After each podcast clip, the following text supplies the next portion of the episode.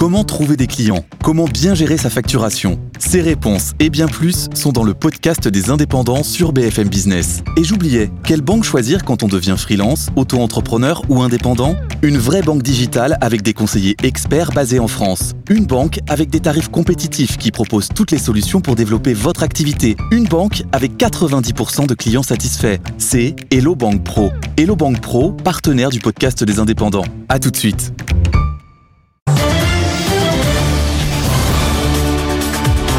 BFM Business, le grand journal de l'écho. Edwige Chevrillon. De l'écho, on est ensemble, vous le savez, pendant deux heures. On va beaucoup parler de pouvoir d'achat. On va parler aussi de sobriété énergétique. Juste après le journal de Stéphanie Coulao, c'est Adrien Couret qui sera avec nous, directeur général d'AEMA Groupe, Massif, Aesio, Avisa. Il l'était euh, à Bercy. Qu'est-ce que les assureurs peuvent faire pour le pouvoir d'achat des Français? Évidemment, on parlera de tarifs. Je recevrai aussi Agnès Pannier-Runacher, les ministre de la Transition énergétique. Elle a été justement chez GRT Gaz avec la première ministre euh, La question est comment faire pour que la France ne manque pas de gaz? Un peu ce qui se passe du reste euh, en Allemagne. La réponse, ça sera à suivre. Et puis, on parlera aussi de pouvoir d'achat On refait le coup avec Emmanuel Combe, vice-président de l'autorité de la concurrence. Face à lui, François Ecal, président de FIPECO, spécialiste des finances publiques. En fait, c'est quoi un prix? Euh, Vous allez voir, la réponse est très intéressante. Et puis, je recevrai euh, Julia Bajoui, qui est la cofondatrice de Frishti. Frishti at Works, elle se lance dans la restauration d'entreprise. C'est un créneau très rentable, mais il faut dire que la situation a été difficile. Tout de suite, Stéphanie Colo. BFM Business, c'est toute l'information économique et financière gratuitement à la télévision.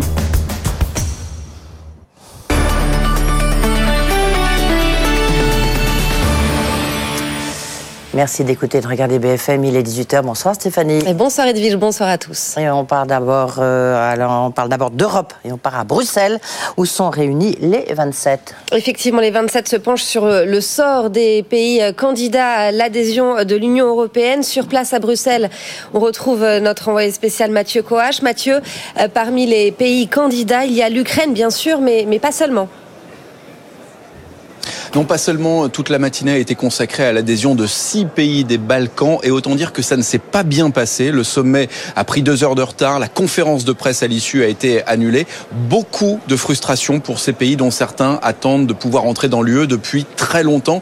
Alors le record est détenu par la Macédoine du Nord qui a obtenu euh, son statut de candidate il y a 17 ans. Euh, L'Albanie, elle, attend depuis 8 ans. Et le plus frustrant en fait pour ces pays, c'est qu'ils ne voient pas la lumière au bout du tunnel, euh, loin de là. La Bulgarie a opposé son veto aux négociations avec la Macédoine du Nord pour des raisons euh, historiques, culturelles, ce qui bloque aussi les négociations avec l'Albanie. Et le Premier ministre albanais a prononcé euh, cette phrase qui a beaucoup fait réagir ici à Bruxelles. Il a conseillé aux Ukrainiens de ne pas se faire d'illusions sur le statut de candidat que va leur accorder euh, l'Union européenne tout à l'heure. Le feu vert sera donné pour l'Ukraine aujourd'hui, mais la suite, en effet, pourrait prendre 15 à 20 ans, a déjà prévenu Clément Beaune, le ministre délégué aux Affaires européennes. Et euh, Mathieu, les 27 on, vont aussi examiner la, proposition hein, d'Emmanuel Macron de communauté européenne. Oui, alors cette idée de communauté euh, politique. Ce serait en quelque sorte un lot de consolation pour ces pays candidats, une façon pour eux de mettre un pied dans l'UE, l'Ukraine en tête, de renforcer les liens avec les États membres avant l'adhésion, le tout avec une structure juridique plutôt légère, une communauté d'idées euh, finalement, de grandes orientations euh, politiques. Voilà la proposition d'Emmanuel Macron, mais il y a déjà euh, beaucoup de réticences chez les 27 qui doivent en discuter ce soir et on surveillera les conclusions de ce sommet pour voir si la France a réussi ou non à y faire inscrire cette idée de communauté politique européenne ou si le projet passe tout simplement à la trappe. Merci beaucoup euh, Mathieu Coache. Et demain, les 27 feront le point sur la situation économique de la zone euro avec Christine Lagarde, la présidente de la BCE, euh, sur fond de euh, forte inflation. Et justement, les signes de ralentissement de l'économie se multiplient au niveau européen. La croissance de l'activité dans le secteur privé est au plus bas depuis 16 mois, selon l'indice PMI Composite. En France, le ralentissement est plus marqué que prévu. L'activité s'essouffle dans l'industrie, mais aussi les services. L'inflation et les difficultés d'approvisionnement continuent de peser. À 18h04, Elisabeth Borne et Agnès Pannier-Runacher, qui sera notre invitée dans le Grand Journal de l'Écho, appellent à la sobriété énergétique lors d'une visite dans un centre de commande nationale du gaz en Ile-de-France. c'est pour faire face à, la chute hein, des exportations de, gaz russe vers l'Europe. Le gouvernement veut des stocks remplis à près de 100% au début de l'automne. Elisabeth Borne annonce aussi l'arrivée d'un nouveau terminal flottant au Havre. Il sera opérationnel à la rentrée 2023. Et dans la foulée, la Première ministre en appelle à, rationaliser notre consommation. Il s'agit évidemment, face à ce contexte, euh, de faire preuve de sobriété énergétique, je ne sais pas si c'est le bon terme, mais en tout cas de réduire nos consommations. Et puis bien évidemment, il faut aussi euh, développer toutes nos capacités de fourniture d'énergie euh, alternative au gaz. Et c'est tout le travail que nous menons pour avoir un mix énergétique décarboné avec à la fois du nucléaire, le lancement euh, des nouveaux réacteurs nucléaires et puis l'accélération du développement des énergies renouvelables et également les énergies renouvelables électriques. Là encore, donc on a un projet de loi de simplification pour accélérer le développement des énergies renouvelables euh, qui sera présenté dès le début de la session euh, parlementaire à nos députés. Et de son côté, le gouvernement allemand relève le niveau d'alerte de son approvisionnement en gaz. Après la baisse drastique des livraisons de Moscou, la priorité est donnée au remplissage des réservoirs et à la réduction de la consommation. C'est la dernière étape avant des mesures de rationnement. Le gaz est désormais une ressource rare, concède le ministre de l'économie. Après McDonald's et Ikea, Nike se retire complètement de Russie. L'enseigne y avait suspendu ses activités depuis trois mois, mais elle ne rouvrira pas ses magasins. Euh, le site internet ainsi que l'application ne seront plus disponibles dans le pays. Dans l'actualité entreprise aussi, cette question, quel rôle va jouer le gouvernement dans la restructuration d'Atos Le ministère de l'économie veut préserver les intérêts français d'Atos après sa déroute boursière d'il y a dix jours. Thales, Orange et Airbus rêvent de rafler sa pépite dans la cybersécurité, mais Mathieu Pechberti, en coulisses, un seul à les faveurs de l'État. Oui, exactement. Et c'est effectivement ce groupe de défense Thales qui a les faveurs de l'État, puisque vous savez que le groupe de défense est à la fois un client, un partenaire du ministère des Armées, euh, qui vend des logiciels de combat, euh, aussi de la cybersécurité, comme Atos d'ailleurs. Et puis, euh, le ministère des Armées souhaite et souhaiterait en fait créer un champion de la cybersécurité, puisque, comme vous venez de le dire, en France, il y a plusieurs acteurs, à la fois Atos, Thales, ainsi qu'Orange Airbus.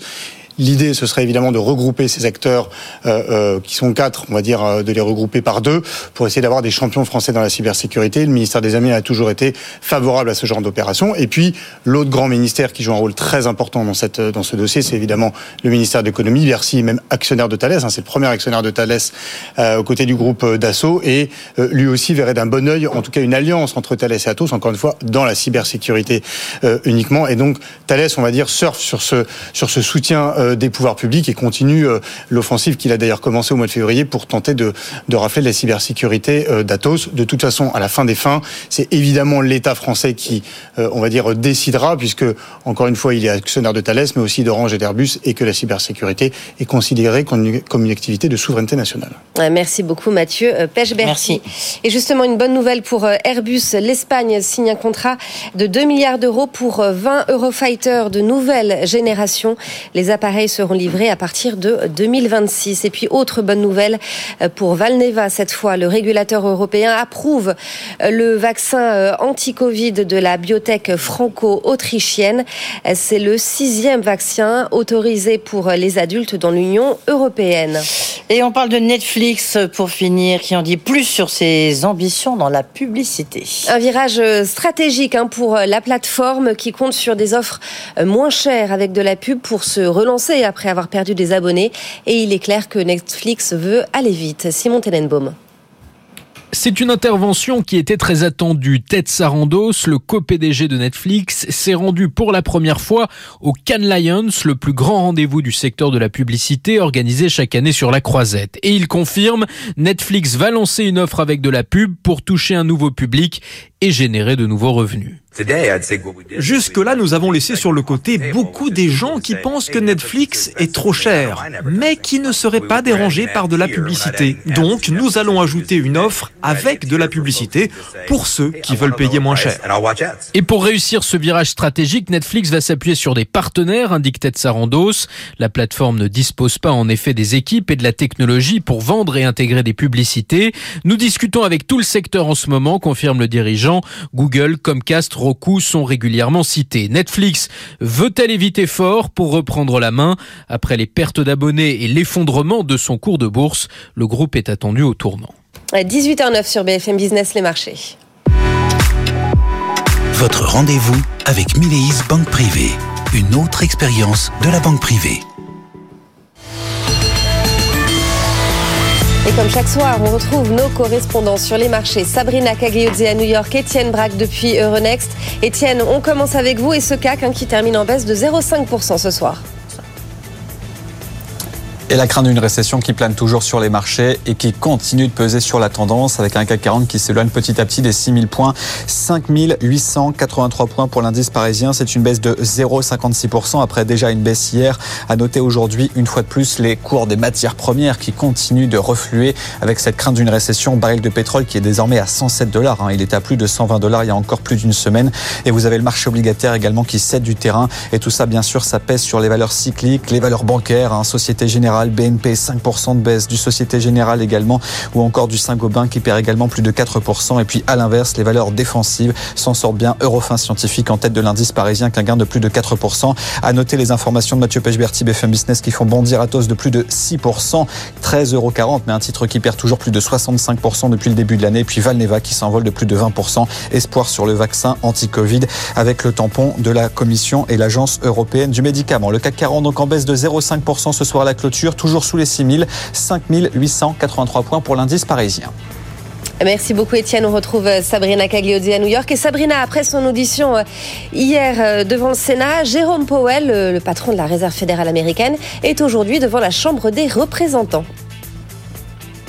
Oui, avec un même discours, Jérôme Powell qui indique eh bien, que la Fed est prête, déterminée à faire reculer l'inflation tout en évoquant une possibilité de risque de récession aux États-Unis avec un marché qui tenait bien euh, ce matin et puis ça, ça commence à se retourner euh, à la mi-séance puisque l'indice Dow Jones est d'ailleurs désormais en repli, moins 0,4%, 30 367 points. Le S&P 500 de son côté affiche désormais une petite baisse de 0,1% et le Nasdaq qui prenait plus d'un pour cent tout à l'heure sur les plus hauts niveaux reste en hausse, mais c'est une hausse un petit peu moins marquée, donc plus 0,46%, 11 103 points. Ici aussi des investisseurs qui gardent un œil sur l'obligataire avec une détente euh, du 10 ans euh, qui est sous les 3, 3,1 avec euh, un plus bas de ce côté-là en pratiquement deux semaines. Vous avez le pétrole aussi qui continue de, de reculer, le baril de brut américain qui est à 105 dollars. Du côté des valeurs, c'est très très calme. On garde un œil néanmoins sur KBO dans le secteur de la construction après des résultats trimestriels nettement supérieurs aux attentes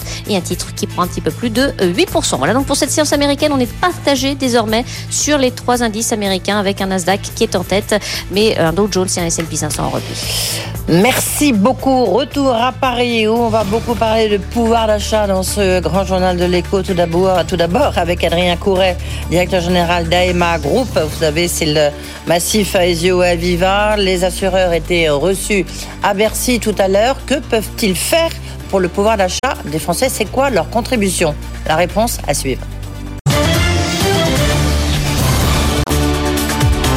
BFM Business, le grand journal de l'écho, Edwige Chevrillon. Que peuvent faire les assureurs pour le pouvoir d'achat des Français C'est la question que leur a posée tout à l'heure euh, Bruno Le Maire à Bercy. Adrien Couret, bonsoir. Bon, oui, bonsoir. Bonsoir, Edith Chevalier. Euh, merci d'être avec nous, directeur général d'AEMA Group, euh, Massif, Aesio, Aviva, 11 millions d'assurés, on le répète, mais enfin, on finit par connaître bien ce nom AEMA qui est assez récent quand même. Juste, vous sortez de cette réunion ça s'est passé comment? Courtoisement Vous avez été mis sous pression C'est quoi la contribution des assureurs? La question a été posée aux banquiers. Maintenant, c'est vers vous qu'on pose la question. Alors, c'était d'abord la première rencontre avec euh, le, ministre de l'économie depuis la nouvelle législature. Et donc c'était l'occasion d'avoir un échange avec euh, un ministre qui, sur ces cinq dernières années, avec lequel on a très bien travaillé, avec lequel on a eu de, beaux succès, comme le PER, comme la loi Pacte, comme le 100% santé. C'est vrai que c'est une rencontre qui se tenait dans un contexte particulier, celui de l'inflation et du pouvoir d'achat. Et on a été sur un échange, une forme de concertation sur l'analyse de la situation, comment nous voyons les choses. Et c'est vrai que quand on est assureur euh, Edwige Chevrillon, on est aussi au premier rang de l'inflation ce que nous faisons dans notre métier, c'est que nous réparons la vie réelle. Nous réparons des accidents, nous réparons des maisons. Et nous voyons, comme les Français, euh, se produire des hausses de prix très importantes dans ce que font les artisans, ce que font les garagistes. Et ce que nous avons voulu faire valoir au ministre, c'est que depuis un an, si on prend les 12 mois glissants, ce qui s'est passé depuis un an, là où l'inflation a pris 5%, les niveaux des cotisations n'a augmenté que de 2,5%. Donc nous sommes déjà dans la modération tarifaire. Oui, mais c'est, il a entendu ce discours, euh, le, le ministre de l'économie? Il est dans une approche, je pense, qui est aujourd'hui euh, globale, c'est-à-dire la volonté de trouver des leviers pour les, pour les Français. Notre métier, euh, ça n'est pas de, de, vendre des boîtes de petits pois. Regardez l'actualité dans laquelle on est en ce moment. Vous avez eu, j'espère que vous, vous n'en avez, vous n'avez pas été touché par ça, mais des intempéries très fortes fin mai, début juin. Là, en ce moment, ce soir, on a également une alerte d'orage. On est aujourd'hui, euh, pour notre groupe, sur un niveau de sinistralité climatique qui est déjà plus important que la totalité de l'année 2020 ou la totalité, la totalité de l'année 2021. Donc, dans notre activité, nous reversons aussi, par nos indemnisations, du pouvoir d'achat. La modération tarifaire, nous la pratiquons en tant qu'AEMA. Oui, mais en même temps, vous avez le Covid, et pendant le Covid, les Français, on peut conduire. Enfin, c'est, vous le savez, votre, le taux de sinistralité à témoin, même si elle, je, que je sais ce que vous allez dire, même si elle se relève un tout petit peu maintenant. Oui, mais à l'époque, rappelez-vous, nous avions pris un ensemble de mesures qui avaient constitué à restituer à nos sociétaires adhérents et clients une centaine de millions d'euros je vais vous rappeler également, mais vous le savez, que nous sommes une mutuelle, c'est-à-dire que chaque année, nous pilotons nos équilibres techniques juste à l'équilibre. Et donc, nous ajustons les choses par rapport à cela. Cette année, à nouveau, y compris dans une période d'inflation et de pouvoir d'achat, nous allons équilibrer les choses de la même façon. Donc, il faut s'attendre à une hausse des primes de, de combien, vous pensez? Alors, c'est trop tôt pour le dire. vous le savez déjà alors non, il y a quelque chose qu'on oublie, c'est que les niveaux de cotisation que vous avez aujourd'hui, Edwige Chevrillon, ont été fixés l'année dernière. On ne fixe cette prime qu'une fois par an. La prochaine, Le prochain moment où nous allons les fixer, c'est en fin, en fin de cette année. Et il peut se passer énormément de choses dans une année d'assurance. Ce qu'on peut dire d'ores et déjà. Mais est-ce qu'il y a un rattrapage? La, question, c'est est-ce qu'il y a un rattrapage que vous allez faire ou pas? Alors, la question qu'on va se poser, c'est qu'est-ce qui va se passer pour les années à venir? Là-dessus, on va, on va, chercher à être extrêmement prudent. Il est évident que si l'inflation est à 6-7%, on ne pourra pas être sur ces niveaux d'évolution. Notre philosophie, c'est de lisser les choses dans le temps, de rester à l'équilibre technique, parce que nous sommes aussi dans une approche où, en tant que mutuelle, on évite les grands coups de volant tarifaires. Par ailleurs, on est dans une période aussi où ces évolutions, elles touchent en particulier les publics les plus vulnérables. Et c'est là où je vais revenir au, modèle mutualiste. Nous avons des dispositifs qui représentent des millions d'euros chaque année. Euh, spécifiquement pour les populations qui souffrent aujourd'hui le plus de l'inflation. Ce sont des fonds de solidarité, ce sont des aides spécifiques pour des personnes qui ne se sont pas suffisamment protégées. La prestation solidarité chômage que vous avez à la Massif, je ne sais pas si vous la connaissez, bah, si vous êtes au chômage, pendant un an, vous pouvez avoir 90, jusqu'à 99% de cotisation qui vous est offerte. Donc notre modèle mutualiste, il sert aussi d'amortisseur dans cette période de difficulté et de crise. Donc juste une précision, vous parlez de ce lissage des hausses des primes. Euh, donc, bah, par exemple, chez vous, si on part sur des niveaux d'inflation tel qu'il existe aujourd'hui ou tel que la Banque de France nous l'a encore indiqué euh, là, c'est beaucoup, trop, c'est beaucoup trop tôt pour le dire. Non, mais ça serait une hausse quoi de 2, enfin, de 3 euh, très, très sur 3-4 ans. Très sincèrement, c'est beaucoup trop tôt pour le dire. L'année n'est pas terminée. Regardez, chaque semaine, nous avons un nouveau de la grêle. Donc le sujet n'est pas là. Par contre, le sujet est là quand même pour les Français. Le, sujet est là pour les Français. Par contre, quand je vous disais que nous subissons l'inflation, finalement, nous subissons la même chose que les Français, il y a des leviers qui peuvent se trouver sur le côté réglementaire pour nous aider à faire des indemnisations moins chères. Par exemple, ces pièces de rechange de véhicules qui aujourd'hui sont devenues si coûteuses, c'est plus 10, plus 15% par an venant de la part des constructeurs. Eh bien, euh, il y a peut-être une possibilité qui est d'ouvrir, de libéraliser ce marché pour que plus de concurrents jouent et que les prix soient moins chers. Voilà, c'est ça, c'est par des opérations euh, ou des, ouvertures. Euh. la, concurrence pour nous, est quelque chose qui permet de mieux maîtriser les prix parce que nous utilisons énormément de choses pour réparer. Je vais revenir sur un sujet également qu'on a eu l'occasion d'évoquer par le passé, qui est l'assurance emprunteur.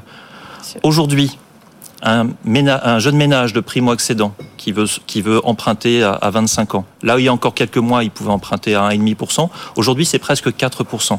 L'assurance emprunteur sur laquelle nous nous sommes battus pour, pour son ouverture représente Et un, votre groupe euh, en, en particulier, en particulier re- représente un levier absolument fondamental puisque c'est toujours de 5 à 10 000 euros d'économie si vous venez chez un alternatif comme Securimut qui est notre notre filiale. Donc il n'y a pas que le la vision simplement de facture, il y a aussi aider notre secteur économique à avoir à bénéficier d'une concurrence qui est meilleure et il y a plein de secteurs industriels aujourd'hui qui nous qui nous font payer l'addition. Justement, j'allais dire le, le retour, euh, le, le- le retour des, de vos assurés. Là où c'est le, le plus fort, c'est du côté des particuliers ou des entreprises Dans la période actuelle, c'est les, les- le retour le plus fort est du côté des, des particuliers. Euh, Ah bon euh, Ouais. Oui, oui, oui. Euh, il existe aussi du côté des entreprises, mais je, vais prendre exemple de la complémentaire santé, par exemple. Quand vous avez une complémentaire santé en entreprise, généralement, elle est accompagnée par des dispositifs d'aide de l'employeur ou fiscaux. Ou quand ça n'est pas le cas, eh généralement, le- les, éléments sont plus difficiles et compliqués. C'est-à-dire que le particulier, par définition, il est plus démuni que l'entreprise euh, ou le salarié dans l'entreprise qui se retrouve pris par des protections collectives. Ce qu'on ne sait pas bien dire aujourd'hui, c'est quel va être l'effet sur le euh, moyen et long terme du retrait progressif ou de, de- des règlements à venir des PGE et aussi de la capacité de certains secteurs que nous accompagnons à répercuter ou pas euh, les, les questions d'inflation dans leur propre prix, dans leurs propres tarifs. Mais opposer particulier entreprise, c'est toute une chaîne en réalité parce qu'on se situe forcément quelque part. Qu'est-ce qu'il faudrait faire? Parce que non, si je vous pose la question, c'est par exemple pour les, les particuliers, évidemment, la, la, la réparation euh, euh, de, de, de sa voiture quand on a eu un accident. Euh, comme c'est un secteur où vous êtes très en pointe. Premier conseil, quand vous avez un accident, allez chez un garagiste que vous recommande votre assureur parce qu'il a négocié des tarifs plus bas. N'allez pas chez le garagiste En fait, c'est la côté. sobriété aussi, parce qu'on en parlera avec Agnès Pannier-Runacher tout à l'heure. La sobriété énergétique, ça fait partie, en tous les cas, de, du plan que voudrait euh, pousser Alors. la- la- le, gouvernement. Vous, vous dites quelque part un peu la même chose du point de vue des assureurs. Exactement. C'est vrai qu'il y, a- y a une constante en assurance automobile où quand euh, les gens, les- quand le- quand l'essence est plus chère, les gens roulent moins, et quand les gens roulent moins, il y a moins d'accidents. Donc, faire aussi attention soi-même à, quand on peut le faire, évidemment, tout le monde ne peut pas le faire, mais à ses déplacements, euh, à, à faire du covoiturage, peut contribuer, peut contribuer, c'est très, ça peut être très lointain, à abaisser le coût de l'assurance. Vous, par- vous parliez en disant il faut euh, aussi changer les comportements, il faut ouvrir, euh, ouvrir à la concurrence, notamment sur les, les pièces détachées pour l'automobile. Ça coûte de plus en plus cher parce que, un, il y a un problème d'approvisionnement en ce moment, euh, il y a un problème de vol aussi, mais même les pièces détachées d'occasion coûtent très très cher, non? Vous, êtes confronté à une hausse de combien sur les, les dommages des, des particuliers de vos assurés? En ce moment, on est confronté sur, sur, sur les, les pièces que l'on Ouais. indemnise entre, entre 5 et 15 selon les pièces, et ça ne date pas de la période actuelle. C'est quelque chose que nous vivons depuis globalement la période du Covid. Donc c'est quelque chose qui est très fort. Et au-delà des aspects macroéconomiques ou conjoncturels que vous décrivez, il y a le fait qu'une large partie de ce marché est monopolistique. C'est-à-dire qu'il y a un monopole du constructeur pendant un certain nombre d'années hein, euh, euh, pour proposer ses pièces. Ça n'est pas normal. Oui, ça on a compris le message. Je reviens un instant euh, sur ce que, ce que vous pourriez, enfin ce que va vous demander peut-être Bercy. Vous avez déjà un peu une idée euh, Bon, c'est peut-être euh, une, euh, une sobriété dans l'augmentation des primes, pour le coup. C'est ça que Oui, il y a, là-dessus, il y a- comment dire ça fait partie des négociations. Oui, il y a- négociation, je dirais pas que c'est le mot, mais euh, nous, nous sommes un secteur économique important, comme tous les autres. D'ailleurs, je pense que c'est le sens de toutes les concertations qu'a fait le ministre. Et donc, nous devons, être conscients du moment dans lequel euh, nous sommes. Nous aussi, ce que nous portons, c'est que on a souvent tendance à taper sur les assureurs, mais on a aussi nos propres contraintes économiques. Donc, notre responsabilité, c'est de trouver cette ligne de crête entre le moment dans lequel on est, où il y a effectivement euh, de l'inflation, Oui, mais mais ça se traduirait co- concrètement comment? Eh bien, pour nous qui sommes une mutuelle, Oui. de, rechercher toujours euh, le juste équilibre technique et de pas aller chercher de la marge pour la marge. Voilà, Est-ce que, est-ce que de ce point de vue-là, il y a une différence euh, parce que c'était France Assureur, c'est l'ensemble de la profession qui était euh, reçue à Bercy. Est-ce que il y a des attitudes un peu différentes avec euh, les assureurs du privé et les mutualistes Je ne vais pas vous parler du futur que je connais pas, mais du passé. Il y a eu des, moments de crise par le passé, je pense en, en 2008, où on a vu des politiques tarifaires très différentes entre les assureurs traditionnels, qui pouvaient faire des, des augmentations sur, euh, sur l'assurance habitation, par exemple, euh, parfois de près de 10 pour- plus de 10%, ou là où les assureurs mutualistes, en particulier euh, la Massif à, à l'époque, gardaient une évolution lissée dans le temps, Mm. pour accompagner ces, ces éléments. Le- en fait, ce qu'on peut se dire en conclusion, Adrien Couret, c'est qu'il y aura, il n'y a pas une solution, il y aura un peu un mixte de solutions publiques-privées. Vous êtes prêt à faire un geste, mais en même temps, du côté euh, de Bercy, vous attendez quelque chose. J'ai envie de dire quoi? Qu'est-ce qui vous paraîtrait logique, équitable? Il y, a un effort qu'on doit faire en pleine conscience, mais dans notre équation économique, il y a deux choses sur lesquelles effectivement les pouvoirs publics peuvent nous aider. Ouvrir à la concurrence là où ça peut nous permettre d'abaisser nos coûts de réparation. Et un deuxième sujet qu'on n'a pas évoqué, c'est la taxation. C'est que L'assurance souvent est obligatoire et c'est un produit très taxé. La complémentaire santé est taxée à près de 15% en France, elle est taxée à 0% en Allemagne. Et prenez un contrat qui coûte 2000 euros par an, 15%, ça veut dire euh, à peu près 300, 300 euros par an. Donc elle a un enjeu important, mais c'est aussi un enjeu pour les finances publiques euh, de l'État et de la sécurité sociale. Et de ce point de vue-là, vous avez senti euh, une écoute particulière ou vous avez senti au contraire euh, je, pense que, je pense que le gouvernement est d'une façon générale en, réflexion. On était plus dans un temps d'écoute et d'échange que d'un... Résultat des cours, ça sera quand pour la loi pouvoir achat c'est ce que nous imaginons et les discussions vont se poursuivre entre notre fédération et, le, gouvernement. Merci beaucoup, Adrien Correa. Ben, donc on vous attend euh, à la sortie de la prochaine réunion pour nous dire un peu qu'est-ce qui a été décidé. Merci beaucoup, Adrien Couret, directeur général d'AEMA, euh, groupe massif euh, Ezio Aviva, et puis aussi président de l'association des anciens HEC. Merci beaucoup dans un instant. Julia Bijaoui sera avec nous, c'est Frichti, et après c'est Agnès Pannier-Runacher qui sera notre invitée. BFM Business, le grand journal de l'écho, l'alerte Le Chypre. Bonsoir Emmanuel. Bonsoir Edwige. Oui, ça vaut le coup de remettre votre cravate. On va parler de l'alerte, pas la vôtre, alerte de l'OCDE, euh, qui dit que les aides fournies aux agriculteurs pendant la crise sanitaire dans les grands pays euh, ne sont pas assez tournées vers la transition écologique.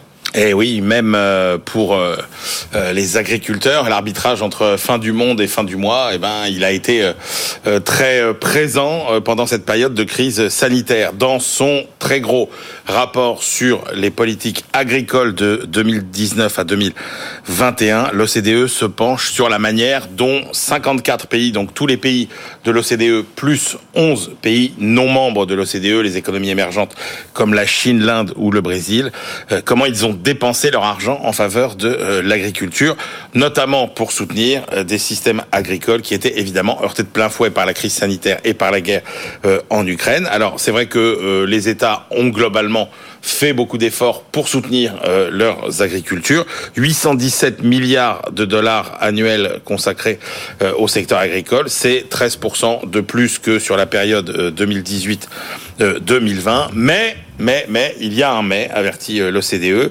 Euh, L'agriculture, rappelons-le, est quand même à l'origine de 22% des émissions mondiales de gaz euh, à effet de serre. Et donc, à ce titre, elle doit réduire son empreinte sur la planète. Or, si le soutien public a atteint des niveaux records, eh bien, la part destinée à stimuler une croissance durable de la production a diminuer. La part des aides consacrées à l'innovation, à la biosécurité, aux infrastructures est tombée à 13% seulement du total euh, c'était 16% 20 ans euh, plus tôt, et donc c'est trop peu pour un secteur qui est à la fois responsable en partie du réchauffement climatique, qui est vulnérable à ses effets et qui en même temps représente une grande partie de la, solution, puisqu'il est capable euh, d'absorber une partie du carbone présent dans l'atmosphère.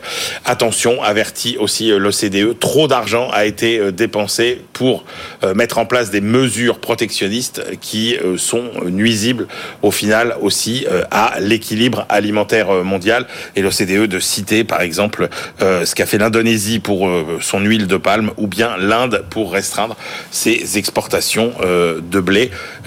ça n'est pas la bonne façon d'assurer notre sécurité alimentaire à tous. Oui, donc visiblement c'est mal ciblé. Merci Emmanuel Le Chip. Dans un instant, elle, elle s'appuie évidemment sur l'agriculture puisque c'est Julia Bijaoui qui est cofondatrice de Frichti. Frichti qui s'est vendu, elle va nous dire pourquoi, et Frichti euh, qui se lance dans la restauration d'entreprise, parce que finalement c'est peut-être là où c'est rentable. À tout de suite.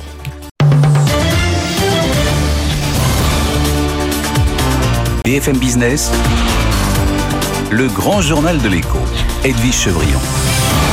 Notre invitée, c'est Julia Bijawi, qui est cofondatrice de Frichti. Bonsoir. Bonsoir. Euh, Merci d'être avec nous. Euh, Julia, vous avez, euh, vous vous lancez dans la restauration d'entreprise parce que, il faut dire que c'est sans doute plus rentable. Peut-être d'abord sur la restauration des particuliers.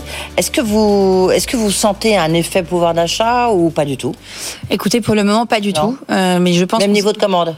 Même niveau de commande et toujours en croissance. Donc après, c'est difficile comme on est une entreprise de croissance qui continue à investir euh, dans, dans du marketing. C'est difficile de faire la part des choses entre euh, est-ce qu'il y a une baisse ou est-ce qu'elle est compensée par des nouveaux clients.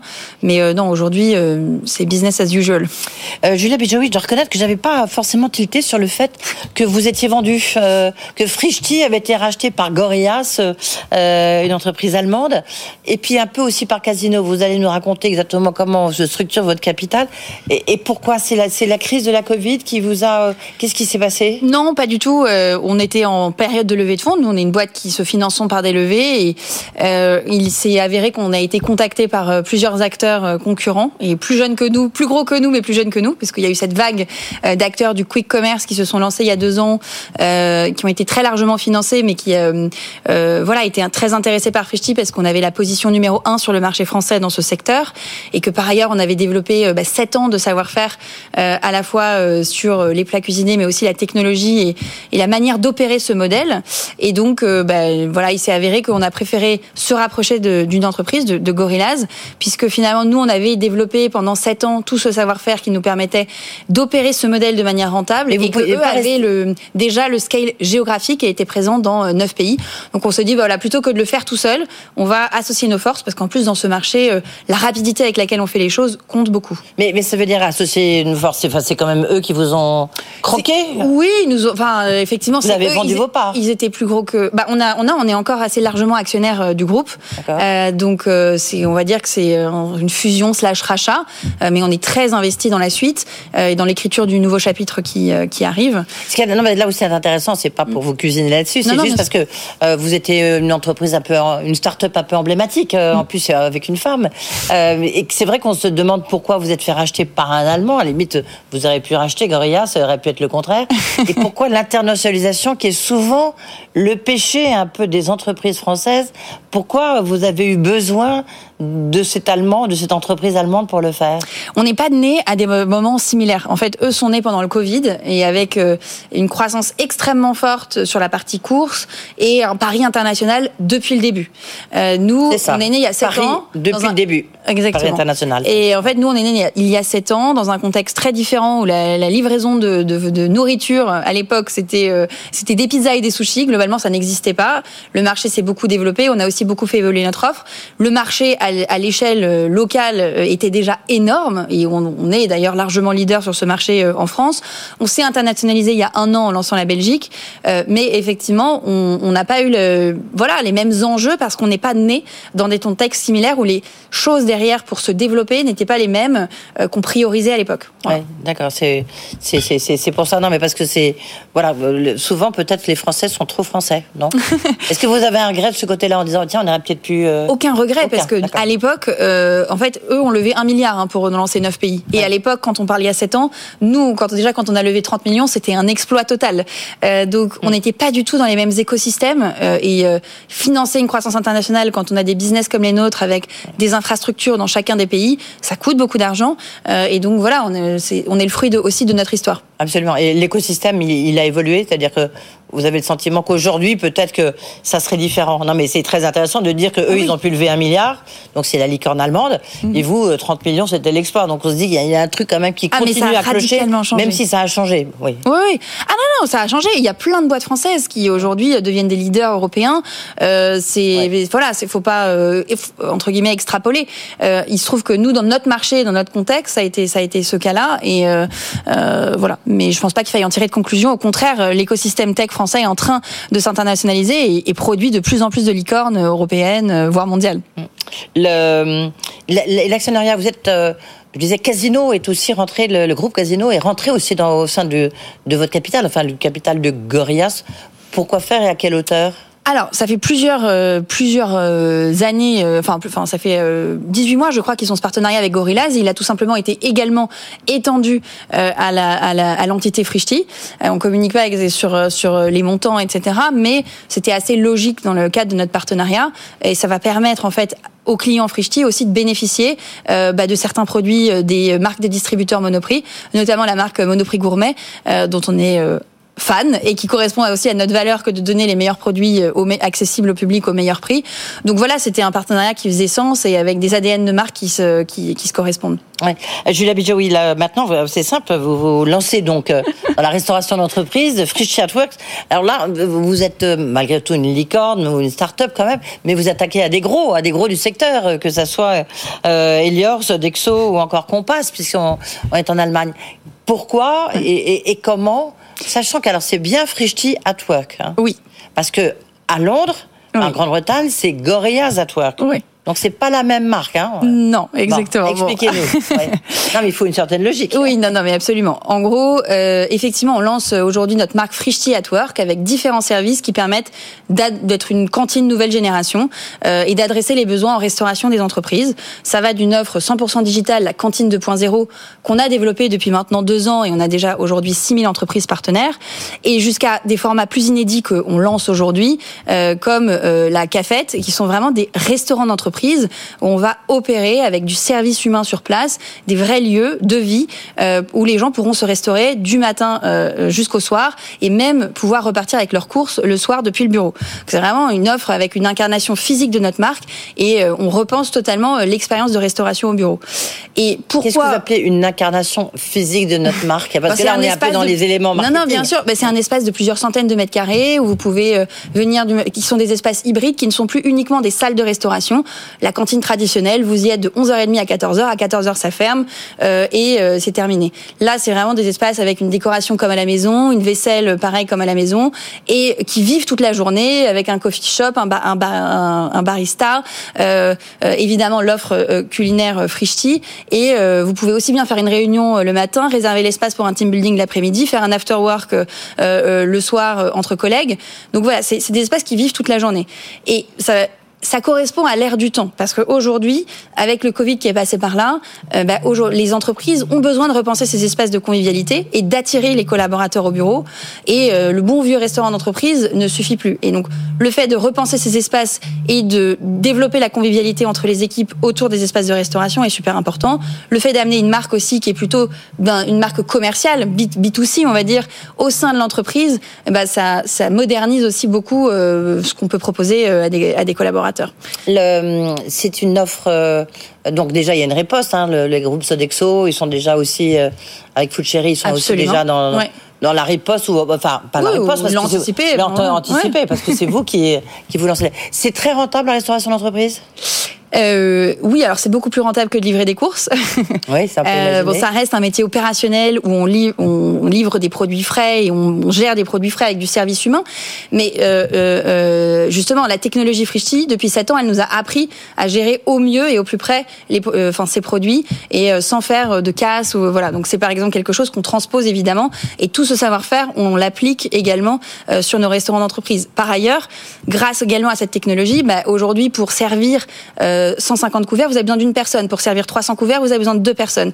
Donc c'est aussi des modèles qui sont beaucoup plus lean et qui coûtent beaucoup moins cher aux entreprises. Aujourd'hui, ouvrir un restaurant d'entreprise et le subventionner, euh, ça coûte euh, des centaines de milliers d'euros à la base à une entreprise. Aujourd'hui, lancer un restaurant d'entreprise Frishti, c'est quelques milliers d'euros au départ et, c'est tout. Donc c'est des offres aussi beaucoup plus flexibles et moins chères. Euh, a quand même l'essentiel, je crois, c'est 300 collaborateurs. C'est grosso modo la moitié de ses collaborateurs.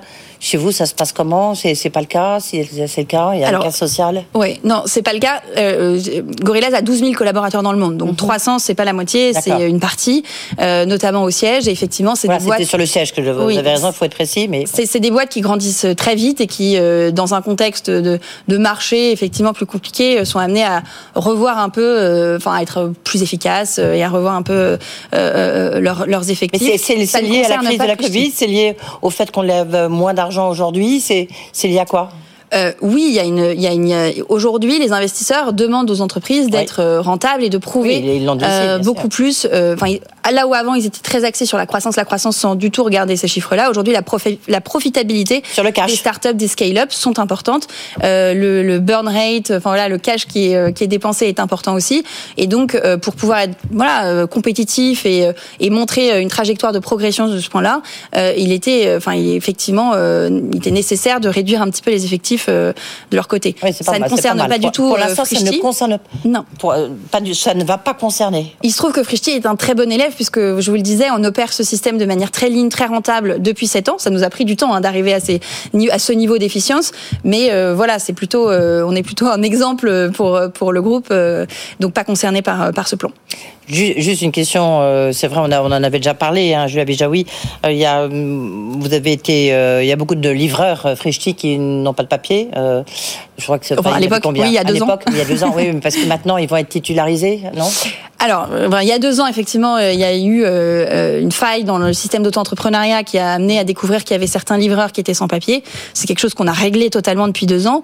Les personnes en question ont obtenu des récipicés et le droit de travailler. Et aujourd'hui, du coup, des titres de séjour.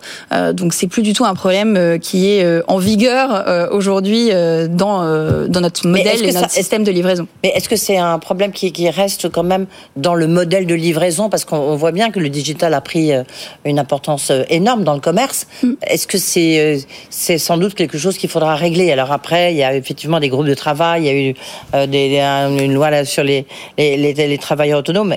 C'est- Ça reste quand même une des fragilités du système? Bah, c'est un système qui est critiqué aujourd'hui par l'opinion publique, euh, l'auto-entrepreneuriat et voilà. Aujourd'hui, euh, nous c'est un système qu'on qu'on utilise aussi parce que les livreurs eux-mêmes nous l'ont demandé euh, et on a et on a passé par l'épreuve du salariat et on a constaté que ça ne fonctionnait pas. Euh, maintenant, ce qui compte, c'est que c'est que ces, ces personnes travaillent dans de bonnes conditions et soient euh, justement rémunérées. Nous, pour vous donner un exemple, chez Frishti, ils gagnent en moyenne 13,50 euros de l'heure. Donc, il faut essayer de faire la part des choses Ah entre un système, effectivement, combien gagnent les gens. Euh, on, est, on, on parle parfois de, de, de- d'esclavagisme moderne. Moi, j'estime que, bah, ne serait-ce que par la rémunération, c'est une, ré- si vous- à partir du moment où les plateformes se comportent de manière responsable et rémunèrent correctement ce travail, euh, c'est, euh, c'est, une manière de bien collaborer avec ses partenaires euh, livreurs. Toute dernière question, mais ça fera le lien avec Agnès Pannier-Runacher, qui est la- notre invitée euh, après. C'est, vous avez des problèmes d'approvisionnement ou pas de, pour On n'a pas de problème d'approvisionnement, non. Et des problèmes d'énergie, non? Non plus. Euh, non, non. Et, euh, et euh, a priori, on, on ne compte pas pour le moment impacter euh, des hausses de matières premières sur nos prix, mais plutôt les absorber dans un premier temps. Et dans notre équation de marge, il n'y a pas que la matière première, il y a aussi la cuisine, le staff derrière, la partie Hausse de salaire C'est le deuxième pendant, hausse de salaire, non? Bah, on verra effectivement ce qu'il est, ce qui, ce qui, ce qu'il va falloir faire sur les sur les salaires et notamment les salaires les plus bas dans l'entreprise. Euh, donc euh, voilà, c'est des choses auxquelles on réfléchit aujourd'hui. Merci beaucoup. Donc, euh, le Frishti at Works pour les entreprises, la restauration en entreprise, Julia Bijawi, euh, cofondatrice de Frishti. Merci d'être venue nous voir. Merci à vous. Et je vous le disais dans un instant, c'est Agnès Pannier-Runacher qui sera avec nous. On va beaucoup parler d'énergie avec elle.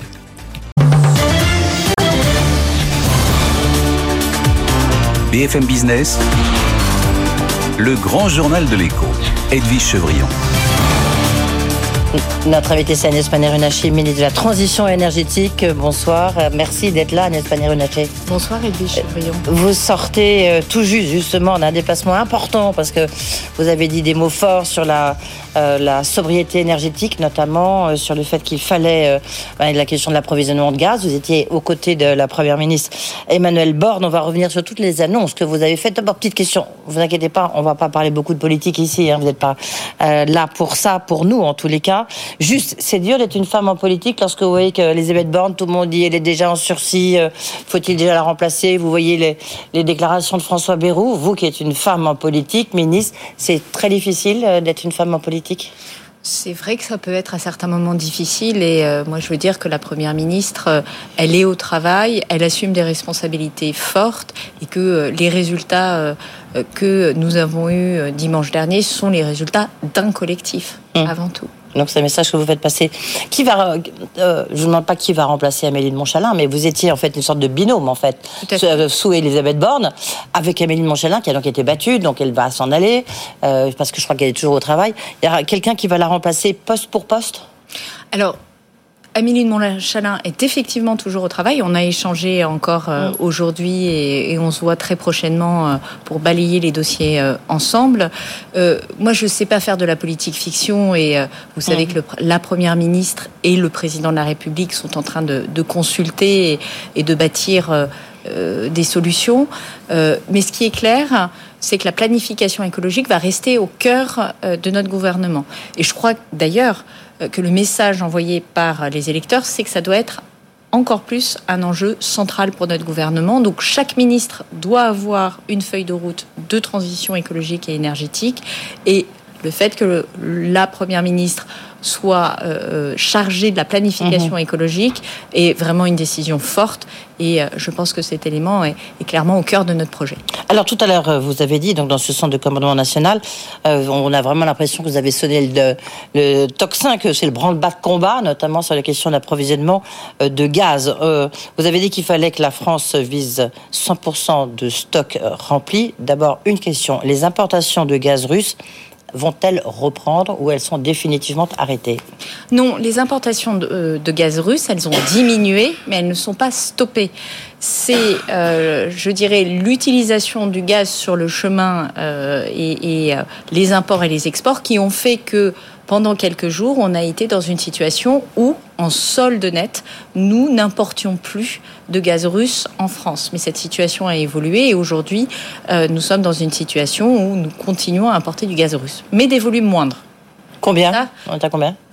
Des volumes moindres par rapport aux contrats euh, qui euh, sont euh, calés. Vous savez que le sujet, c'est que Engie appelle ces volumes et soit la Russie répond à la complétude des volumes appelés, soit elle peut être amenée à dire j'ai des problèmes techniques et je ne peux pas servir les volumes. Bah, c'est ce qu'elle a fait, un problème technique, enfin qui était plus politique que technique. Des, problèmes techniques, mais qui objectivement ne semblent pas rentrer dans le cadre contractuel du contrat qui lie Engie avec euh, les Et donc, comment vont se passer les prochains jours, les prochaines semaines sur ce point de l'approvisionnement de gaz russe? On continue à apporter d'abord. Beaucoup, à hauteur de combien? On continue à apporter du gaz de, tout, euh, de tous les points, c'est-à-dire qu'on a à la fois euh, nos terminaux de gaz naturel liquéfié qui. Non, mais sur le gaz russe, pardon, sur le gaz russe.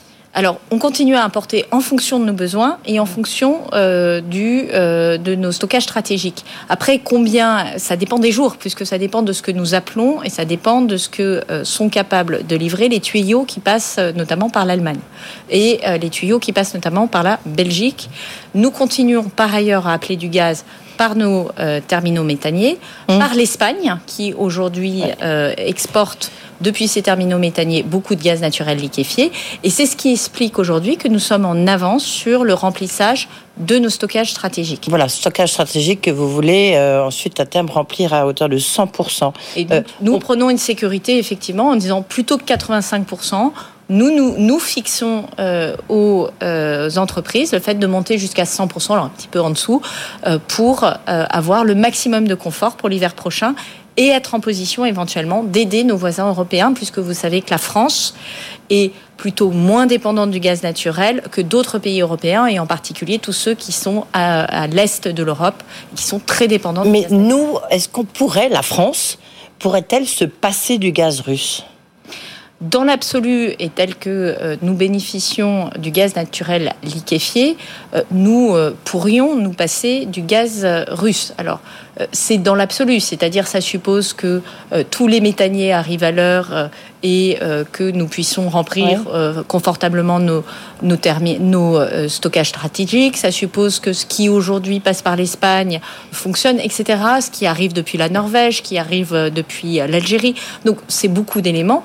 Et vous savez aussi que euh, notre utilisation du gaz dépend du, tout simplement euh, du temps qu'il fera euh, à l'hiver prochain. Mais ça, veut dire que la beaucoup, beaucoup de points d'interrogation qui fait que nous prenons le maximum, le maximum de mesures tout de suite en anticipation pour éviter d'être dans des difficultés éventuelles euh, dans, le, dans le futur et notamment de faire de l'effacement, c'est-à-dire euh, de demander aux entreprises qui ont euh, des contrats d'effacement de faire un effort et de moins utiliser de gaz. Ça veut dire que la substitution, en fait, quelque part, ne suffit pas les GNL, tous les apports différents. Ça veut dire que c'est en train de monter. Donc il y a un phénomène où, dans l'absolu, ça suffit, mais euh, ça dépend aussi des besoins euh, de nos voisins européens qui peuvent appeler du gaz et qu'on va vouloir aider. Et ça dépend aussi, euh, pardon d'être un peu anecdotique, mais du temps qu'il fera. Si on a un hiver très froid, on aura besoin de tirer plus sur nos stocks de gaz naturel. Oui, parce que vous l'avez dit, l'Allemagne, en tous les cas, est dans une situation beaucoup plus critique que la France. C'est ça qui est essentiel. Je pense que et en fait, c'est la solidarité franco-allemande c'est la solidarité européenne.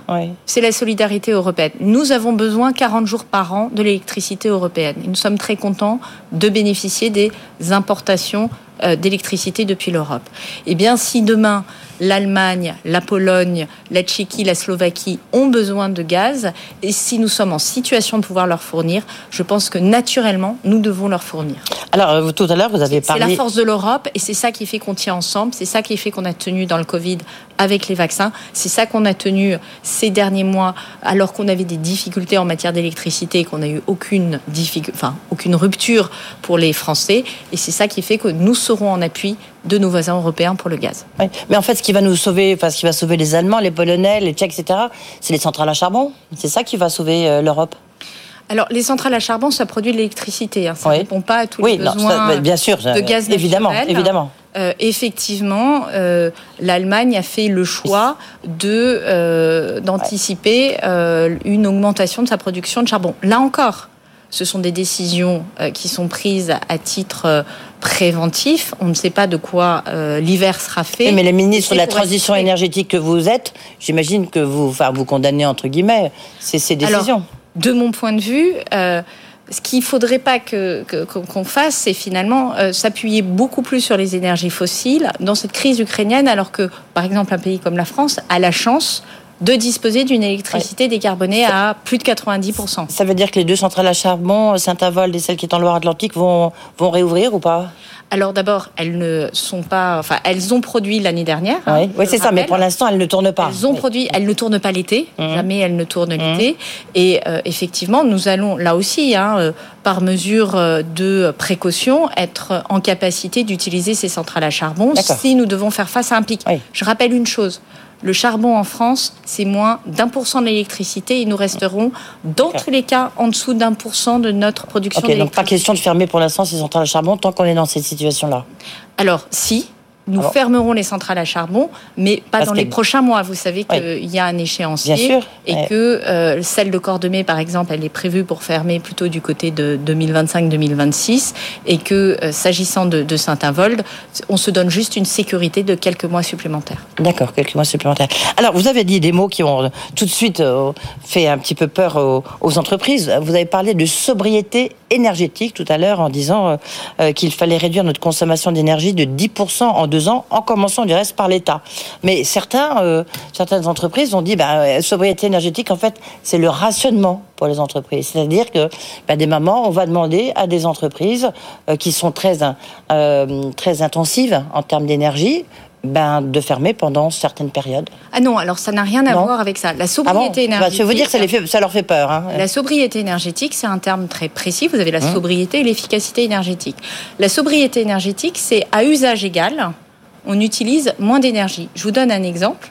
Euh, euh, pardon, c'est modifier vos usages. Je, recommence. C'est-à-dire que voilà, c'est plutôt ça. Euh, vous modifiez vos usages. Donc vous êtes une entreprise, vous avez vos personnels qui sont répartis sur deux bâtiments. Vous vous organisez pour faire en sorte que, soit par des mesures de télétravail, soit par des mesures de regroupement des bureaux, de tenir compte des gens qui se déplacent, vous n'ayez plus qu'à chauffer un bâtiment. Je donne cet exemple parce que euh, il peut s'avérer utile dans des activités où les gens sont beaucoup en déplacement, ce qui arrive, et où en fait, en termes de mètres carrés occupés, vous euh, chauffez deux fois plus de mètres carrés que ce que vous en avez réellement besoin. Donc c'est des évolutions dans votre organisation. Ça peut être aussi euh, sur la question du carburant, de tout simplement prôner et organiser le covoiturage. D'accord. Mais donc vous demandez une réorganisation du travail dans les entreprises. En fait, ce que je demande et c'est ce que nous demandent les organisations professionnelles aujourd'hui, c'est de dire nous sommes conscients que face à l'enjeu du réchauffement climatique, nous devons chacun prendre notre part. Et notre part, c'est pas simplement de demander à monsieur et madame tout le monde euh, de baisser son chauffage l'hiver quand il chauffe à 23 et qu'on lui dise si vous chauffez à 21 ou à 19, vous allez économiser mm. beaucoup de gaz. Là, l'organisation, ce que nous devons faire, et l'État doit être le premier, l'État doit être exemplaire, c'est de regarder dans la manière dont euh, nous gérons les hommes, dans nos collaborateurs, dans la manière dont nous gérons nos mètres carrés, si en fait on n'a pas énormément de leviers de réduction de notre utilisation du gaz et de l'électricité. Ça, pourrait aller, c'est des mesures coercitives. D'abord, quand est-ce que vous allez activer ce plan de sobriété? Alors, c'est une concertation et c'est là où euh, c'est notre nouvelle méthode. La concertation, c'est. Il n'y a pas un moment où vous direz tiens, le 15 décembre, il fait très froid, et ben toutes les entreprises de niveau 3. Non, ça, c'est pas une concertation. Non. oui, oui, non, vous voyez, c'est justement la différence. C'est euh, notre plan. À un moment, il faut assumer les choses. Nous allons lutter contre le réchauffement climatique. Nous devons drastiquement diminuer nos émissions euh, de carbone. Et ce que nous disons, ce que nous dit les experts, RTE, réseau de transport euh, de, transport de l'électricité, qui a euh, produit ce rapport disant il faut réduire de 40% notre consommation d'énergie, ce que dit RTE, c'est qu'il faut faire moins 40%. On va commencer par faire moins 10%. Et moins 10%, on va se mettre autour d'une table en disant, en fait, où sont les leviers pour réduire notre consommation d'énergie Et c'est l'organisation du travail qui est un des leviers. L'organisation du travail ou l'organisation des mètres carrés mmh. qui sont un des leviers importants effectivement pour, euh, pour le faire.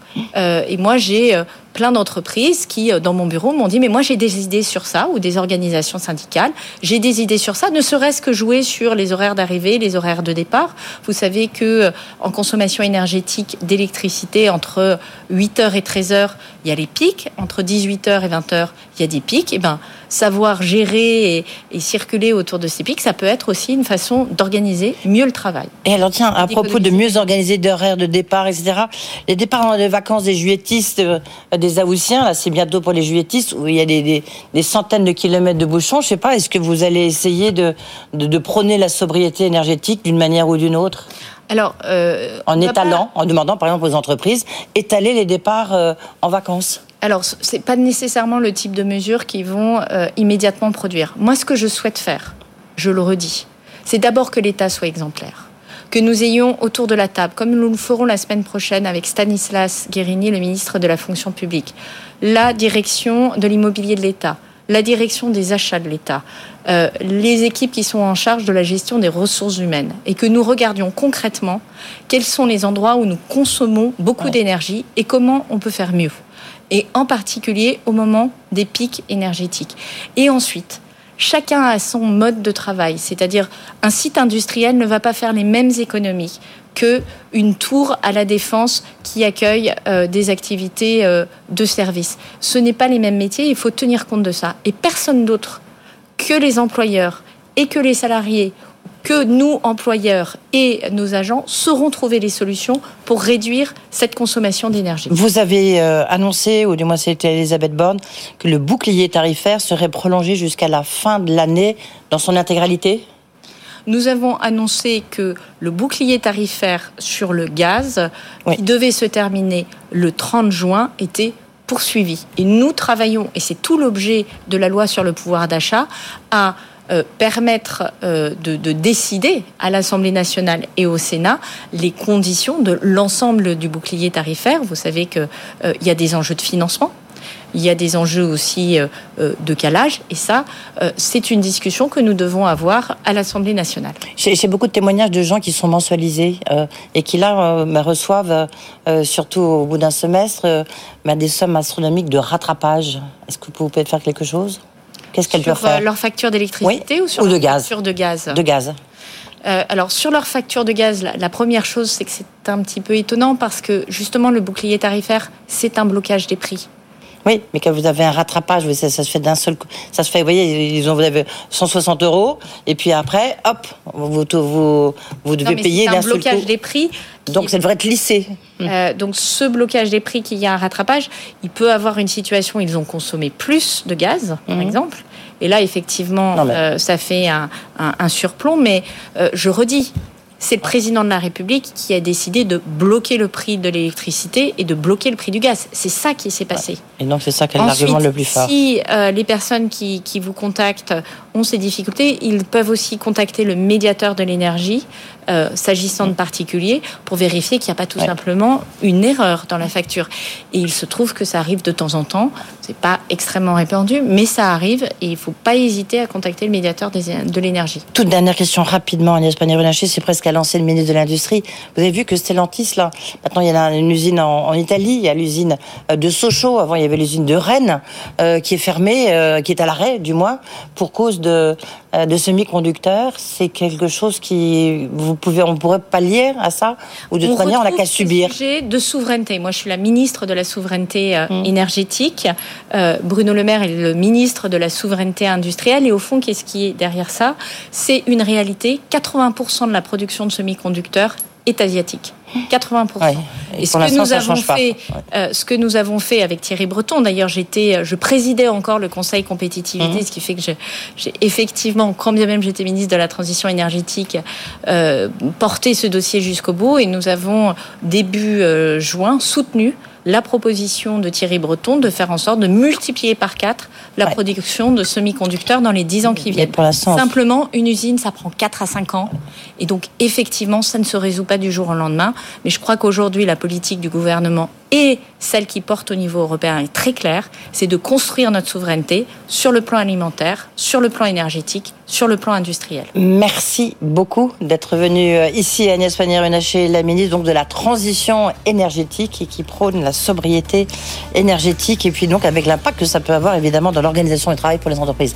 Merci. Et les économiques, ça amène, et peut-être euh, les leviers de négociation pour attirer de nouveaux talents qui sont euh, toujours très soucieux de cette question, de ce qu'on fait pour le climat dans les Merci beaucoup. On continuera justement à parler euh, de pouvoir d'achat, de fixation de prix avec Emmanuel Combe, vice-président de l'autorité de la concurrence. Et France à lui, France à lui c'est François Ecal, qui est président de FIPECO, grand spécialiste des finances publiques. Il faudra bien la financer, cette loi sur le pouvoir d'achat. À tout de suite. BFM Business, le grand journal de l'écho, Edwige Chevrillon. C'est l'heure de On refait l'écho avec Emmanuel Combe, euh, économiste, vice-président de l'autorité de la concurrence. Bonsoir Emmanuel Combe. Bonsoir. Merci d'être avec nous et face à vous, François Ecal, président de FIPECO, spécialiste des finances publiques, grand spécialiste des finances publiques. Bonsoir François Ecal. Bonsoir. Euh, si je vous ai demandé d'être là, c'est qu'évidemment, on parle beaucoup de pouvoir d'achat, la loi sur le pouvoir d'achat. Euh, mais comment peut-on faire baisser les prix? Parce que finalement, un pouvoir d'achat, si on fait baisser les prix, euh, bah, ça peut faire, euh, déboucher sur quelque chose de plutôt positif pour le consommateur. Il y a cette loi sur le pouvoir d'achat qui va arriver, reste encore à la financer. Pour ça, je me tourne vers vous, euh, François Ecal. Et vous, vous avez écrit, Emmanuel Combe, un petit livre, La concurrence, sur la deuxième édition augmentée, j'aime le mot augmenté, euh, aux éditions du PUF. Euh, le, le prix, c'est quoi? En fait, le prix, c'est pas un truc qui tombe du ciel. Il y a beaucoup d'éléments qui constituent un prix. Bah, dans le prix, vous avez raison, Edwige, il y a l'intensité de la concurrence. Un Bah prix oui. dépend de trois facteurs. La demande, quand il y a pénurie, les prix montent, les coûts de production et en effet la concurrence. Et je trouve qu'il y a un levier qui n'est pas, à mon sens, qui, à notre sens, à l'autorité de la concurrence, n'est pas assez activé, c'est celui de la concurrence. Alors pourquoi il est utile? Alors je vous dis pas que la, la concurrence, c'est l'alpha euh, et l'oméga de toute euh, réforme. Mais c'est un levier utile. D'abord, il est assez peu coûteux en termes de finances publiques. Et surtout, il est durable. C'est-à-dire, une fois que vous avez injecté un peu plus de concurrence dans un secteur, c'est en général durable. Donc, vous voyez, c'est intéressant. C'est un, un instrument qui devrait, à notre sens, être beaucoup plus mobilisé. Il ne l'est pas pour des raisons, à notre sens, plutôt politiques. Les réformes pro-concurrentielles sont toujours très difficiles à mettre en œuvre. J'ai envie de dire, que fait l'autorité de la concurrence? Ah, mais l'autorité de la concurrence, elle est là pour réprimer des Ouais. actions anticoncurrentielles. Elle n'a pas le pouvoir d'ouvrir à la concurrence. C'est de la responsabilité du gouvernement. Ceci étant, par nos avis, nous avons listé un certain nombre de secteurs. On pourrait mettre plus de concurrence, les audioprothèses, réformer la régulation du prix sur les autoroutes. Ça parle aux Français, ça. Les péages d'autoroute. Euh, bref. tout cela, c'est de l'ordre de la vie. Par contre, nous avons une fonction répressive qui est cette fois-ci de lutter contre des pratiques qui font artificiellement monter les prix. Tout à l'heure, je recevais le patron de AEMA, de la Massif, notamment Adrien Couret, qui sortait de Bercy, où ils ont dit les mesures qu'on pouvait prendre. Et il a dit, ben voilà, c'est des mesures concurrentielles. Regardez, on s'est battu sur l'assurance emprunteur, ça a joué un rôle très important. Les pièces détachées aussi, là encore, il faut ouvrir à la concurrence. Ça, pourrait faire baisser beaucoup les prix. de combien vous l'avez chiffré euh, il, faut, il faut raisonner par secteur. En réalité, il faut raisonner par secteur. Si vous prenez le cas des pièces détachées automobiles, c'est intéressant. Hein, c'est un, donc la réforme va, va être mise en, en, pratique. Elle avait été préconisée par l'autorité de la concurrence, tenez-vous bien Edwige, en 2012. En 2012. Donc finalement, il a mis il a fallu 10 ans. Estimation de UFC que choisir de l'ordre de 400 millions d'euros chaque année de gains de pouvoir d'achat. Chaque année, c'est durable. À mon sens, pourquoi c'est très difficile à entendre ce message? Parce que 400 millions d'euros, vous pourriez me dire, mais qu'est-ce que c'est une goutte d'eau. Mais attention, si vous multipliez toutes ces réformes concurrentielles dans plusieurs secteurs, vous arrivez à la fin à quelque chose qui est tout à fait euh, conséquent. Donc je crois qu'au fond, il y a un vrai problème politique, c'est que ces mesures sont assez peu visibles parce qu'elles sont sectorielles, elles sont ciblées, donc on a l'impression que finalement, vous allez gagner quelques dizaines d'euros. Et il y a des lobbies derrière très puissants. Et, au final, ça n'est pas négligeable. François euh, Ecal, on disait loi sur le pouvoir d'achat. On attend de savoir exactement ce qu'il y a dedans. Mais il y a un gros problème, c'est que cette loi de, loi de pouvoir d'achat, pardon, elle sera suivie de la loi de finances rectificative. Et là, est-ce qu'il n'y a pas un problème, euh, vu le niveau d'endettement de la France? Est-ce que vous avez d'abord une estimation de cette loi sur le pouvoir d'achat? Euh, je crois que personne n'en a, puisque personne ne sait exactement ce, qu'il y a dedans. On sait que au mois de mars, la, seule information qu'on a, elle date du mois de mars. Bruno Le Maire, devant la commission des finances du Sénat, avait dit que les mesures qui, avaient déjà été adoptées à l'époque, hein, qui, euh, donc qui vont être prolongées, étendues, etc., ça coûtait déjà 26 milliards en 2022. Voilà. Donc je pense qu'on va rajouter, euh, je ne sais pas combien de milliards. Il faut savoir par exemple que il est question de de revaloriser le point d'indice des fonctionnaires. Chaque hausse de 1% du point d'indice, ça coûte 2 milliards. Bon, voilà, donc faites la multiplication. Hein, si vous l'augmentez de 3%, 4%, 6 milliards, 8 milliards, 10 milliards. Voilà, donc ça va en effet coûter très cher. Euh, il faut savoir que le, en fait, l'État ne crée pas de pouvoir d'achat. L'État, euh, ce sont les entreprises qui créent du pouvoir d'achat en faisant des gains de productivité avec euh, la concurrence qui les oblige à faire ces gains de productivité. L'État, il ne peut que le redistribuer, prendre aux uns et, et rendre aux autres. Ou ce qu'il fait actuellement, il donne à certains, alors voilà, à travers toutes ces mesures, en empruntant. Et donc le problème, c'est de savoir pendant combien de temps il peut emprunter. S'il fait ça temporairement, je dirais, moi j'ai toujours dit, c'était pareil pour la crise sanitaire, des mesures visant à protéger les Français, ménages, entreprises, temporairement, euh, ça ne pose pas de problème. On peut emprunter, il n'y a pas de problème, à condition voilà, que ça ne soit pas durable et que ça ne grève pas durablement le déficit public. Donc là, c'est pareil, je dirais, on peut prendre des mesures temporaires. Le problème, c'est est-ce que ça va être temporaire? Pas sûr que les prix de l'énergie rebaissent euh, dans les mois qui viennent. Il y a la temporalité, il y a aussi le ciblage. Euh, je partage ce que dit François. C'est-à-dire qu'il faut que ce soit des mesures ciblées sur ceux qui en ont le plus besoin et pas de manière euh, arrosée. Mais c'est compliqué, hein, c'est compliqué. Au départ, c'est ce qu'ils voulaient faire, par exemple, sur l'essence, c'est compliqué. Cibler les personnes, c'est peut-être compliqué, mais en tout cas, une mesure qui permet à chacun d'avoir une prime d'essence, en tout cas une ristourne sur l'essence, c'est économiquement euh, pas rationnel. Il faut cibler les personnes nécessiteuses et surtout ne pas cibler les produits. Ça, c'est important. Si vous ciblez un produit en économie, qu'est-ce qui se passe? Celui qui le vend va augmenter son son prix. Donc, vous voyez, tout est dans, dans l'art du détail, mais je rejoins François sur le fait que, à court terme, de toute façon, il n'avait pas le choix, nous n'avions pas le choix. Face à la flambée des prix, il fallait aider. Mais attention, cette politique de court terme, ça n'est pas l'alpha et l'oméga. L'alpha et l'oméga, François a raison, c'est quoi? Le pouvoir d'achat, ça se décrète pas, ça se construit. Et on sait comment ça se construit, par de la croissance, par de l'éducation, par de l'investissement. Donc il y a deux temporalités. Il y a la temporalité du court terme, on n'a pas le choix, il faut aider les plus nécessiteux. Et puis à long terme, il ne faut pas renoncer à des réformes de croissance. Le taux d'emploi, le pouvoir. Quel meilleur moyen d'avoir du pouvoir d'achat C'est d'avoir un job. Et donc il faut travailler sur la question du taux d'emploi. Je vous rappelle quand même qu'Edwige, on est encore en taux d'emploi, on doit être 7 euh, ou 8 points en dessous de l'Allemagne.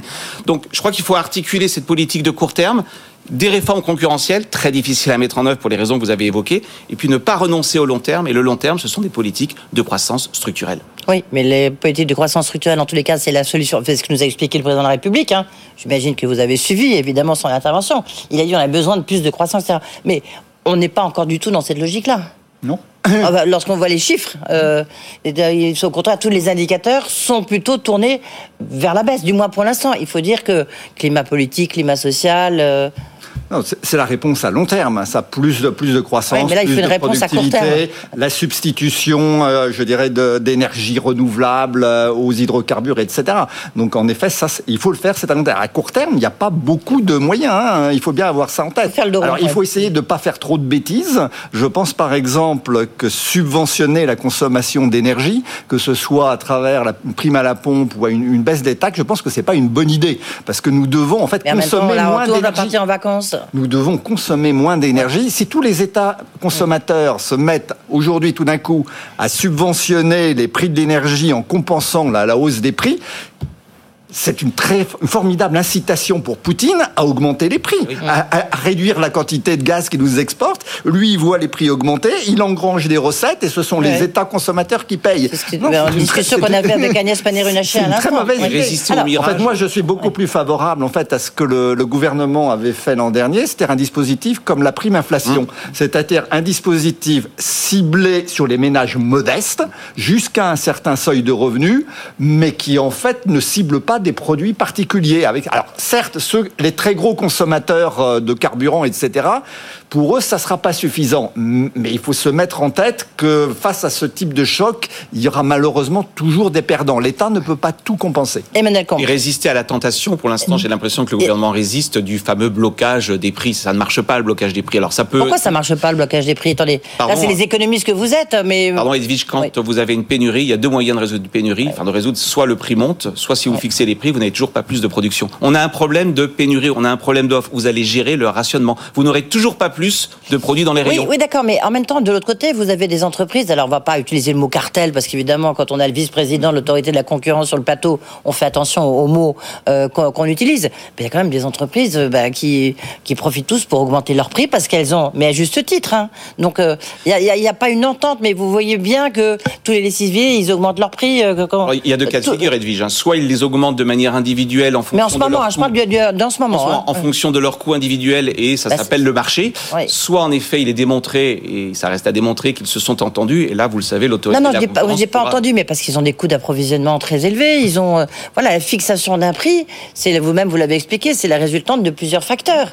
Donc, euh, est-ce qu'il n'y a pas un moyen de, fa- de faire baisser le prix? La concurrence. Mais en La tout cas, concurrence. vous- je ne vois pas d'autres leviers à court terme, même à long terme d'ailleurs, de faire ou, la produ- ou les gains de productivité. hein, mais vous n'avez pas de recette euh, miracle. En tout cas, bloquer les prix, ça n'a jamais résolu le problème. Bloquer les prix, c'est en fait casser le thermomètre. Mais vous avez toujours la pénurie. Je dirais même ça. on Mais peut du même coup, le moral va mieux. Oui, enfin, sauf que vous désincitez à produire, parce que si un prix est fixe, du côté de l'offre, vous n'augmentez pas l'offre. Qu'est-ce qui fait qu'on on- produit on oublie plus que le prix augmente? Je dis parfois que l'inflation a été vaincue en France au milieu des années 80 quand l'État a arrêté de contrôler les prix et qu'il a mis en place une vraie politique de la concurrence. Le, problème du contrôle des prix, c'est que vous ne pouvez pas contrôler simplement deux ou trois prix. Si vous contrôlez le prix de la baguette, vous allez voir disparaître les baguettes, mais vous allez avoir à côté des pains tradition et autres qui coûteront deux fois plus cher. Donc en fait, il faut contrôler tous les prix. Et ce qui est arrivé dans le passé, pourquoi ça n'a pas marché, c'est parce que dans- dans- l'État ne sait pas faire. Il n'a pas les informations qui permettent de contrôler efficacement. Et donc il se retrouve dans une situation avec les entreprises dans laquelle celles-ci lui disent si je n'augmente pas de temps mes prix, eh ben je ne pourrai pas, je serai obligé de licencier parce que je vais faire des pertes, etc. L'État dit oh ben vous exagérez, c'est trop fort. Et en fait, ça se, ça se, ça se, ça, le résultat, c'est le résultat d'épreuves de force euh, entre les entreprises en fonction de leur pouvoir médiatique, d'influence, etc. Et c'est totalement inefficace. C'est très important Ça peut marcher de temps en temps, temporairement. Les effets de Il y a des situations où ça peut marcher à condition que ça ne dure pas trop longtemps, que ça accompagne par exemple la baisse, une baisse du prix du pétrole, etc. C'est comme ça qu'au début des années 80, quand même, ça a un peu marché parce qu'on était dans une phase de contre-choc juste, pétrolier. oui. Mais il faut pas, euh, ça peut pas durer. Enfin, c'est pas une politique durable. Attendez, juste euh, pour être euh, honnête, ce Hum. que propose euh, en l'occurrence euh, Jean-Luc Mélenchon, c'est le blocage de prix sur certains produits de base. Ça marche pas. Mais oui, vous aurez des substituts. C'est très important ce que dit François. Vous pouvez avoir, avoir euh, une, un impact sur la qualité. Puisqu'on m'a bloqué mon prix, je vais baisser la qualité. Et puis surtout des contournements. Vous savez, l'économie, c'est l'art des effets pervers, l'art des effets invisibles. Par définition, ce type de mesure est toujours contourné. Et puis n'oublions pas, le jour où vous sortez du blocage, qu'est-ce qui se passe? Il y a un effet de rattrapage. En réalité, ça s'appelle différé le problème. Je crois que les mesures, en effet, ciblées, style chèque inflation, ciblées sur des personnes et pas sur des produits, c'est le bon argument à court terme. Mais on est bien d'accord, ça ne résout en rien le problème de long terme. Oui, mais regardez, on revient sur la question de, le- du prix de l'énergie. Au début, ils voulaient mettre euh, euh, que la- les 15 centimes ne bénéficient qu'à certains. Et puis la grande distribution a dit, mais attendez, c'est- ingérable Non, le c'est truc. ingérable. C'est ingérable. Donc, Ingérable. euh, Non, non, non, mais le coup, chèque. Le chèque. Chèque c'est- essence. C'est ce qui vous paraît la meilleure solution? Moi, c'est le, je vous dis, le, le- enfin, le- la, meilleure solution pour moi, c'était la, c'était la prime inflation. C'est euh, voilà, le chèque euh, visant des ménages au-dessous d'un certain seuil de revenus, donc visant les ménages modestes, il peut être très important. Les autres, ils n'ont pas besoin d'être subventionnés. Moi, j'ai pas besoin de recevoir un chèque euh, qu'on me subventionne le prix des carburants. Oui, bien sûr. Le, le- toute dernière question, il nous reste très peu de temps malheureusement, mais on a vu que la hausse des salaires, aujourd'hui, la hausse des salaires est encore inférieure à la hausse de l'inflation. Tant que c'est le cas, il n'y a pas de risque de spirale inflation-salaire, on est bien d'accord Oui, mais le- il y, a quand- Eckhart. il y a quand même un risque. Là, les, les hausses de salaire, elles commencent. Euh, si, si, si la hausse des, si la hausse des prix ne, euh, je veux dire, ne, ne- ne ralentit pas euh, vite, en fait, les, les hausses de salaire risquent de, de continuer et de rattraper la hausse des prix. Donc, ce- cette spirale, boucle, cette boucle prix-salaire, comme disent les économies, euh, les économistes, elle est partie. euh, elle n'est est pas partie. encore très, Ah bah totalement oui. partie, mais ça va être difficile de l'arrêter. qu'elle est hein. partie, c'est très Oui, compliqué. c'est comme le fameux tube de dentifrice. Juste, j'ai une question, mais c'est pour ma culture personnelle, Emmanuel Combe, non Euh, puisque vous avez écrit un livre sur la concurrence, euh, deuxième édition augmentée. euh, Est-ce que les problèmes de concurrence, c'est aussi fort en Allemagne, par exemple, puisqu'on se compare souvent à l'économie allemande? Ou pas Ou est-ce que c'est C'est une très bonne, c'est une très bonne question et je vous avoue ne pas avoir la réponse. Je soupçonne que vous avez également en Allemagne une autorité de concurrence extrêmement dure. Je, soupçonne qu'en Allemagne vous avez des marchés beaucoup plus ouverts, en tout cas au niveau national. Ça reste à, ça reste à vérifier. Mais attention, la, la concurrence, c'est pas l'alpha, je le répète, c'est pas l'alpha et l'oméga. hein. ce sont des mesures ciblées, sectorielles. Hein, ça n'est pas, euh, je ne dis pas que la concurrence va remplacer les autres politiques économiques. hein. Merci beaucoup, messieurs. On a pu continuer, on apprend plein de choses. Euh, comme quoi, même les économistes, ils sont pervers, on a compris, mais enfin, ils, ils nous permettent de Les savoir. effets sont pervers. Merci d'avoir été avec nous. Emmanuel Combe, vice-président de la- l'autorité de la concurrence. Face à vous, François Ecal, donc président de FIPECO, avec des tweets très intéressants aussi. Tous les deux très intéressants à suivre sur Twitter. Euh, vous pouvez podcaster cette émission sur le site de BFM Business. Rediffusion 22h minuit. Tout de suite, Tech Co. Bonne soirée. Grand journal de l'écho sur BFM Business.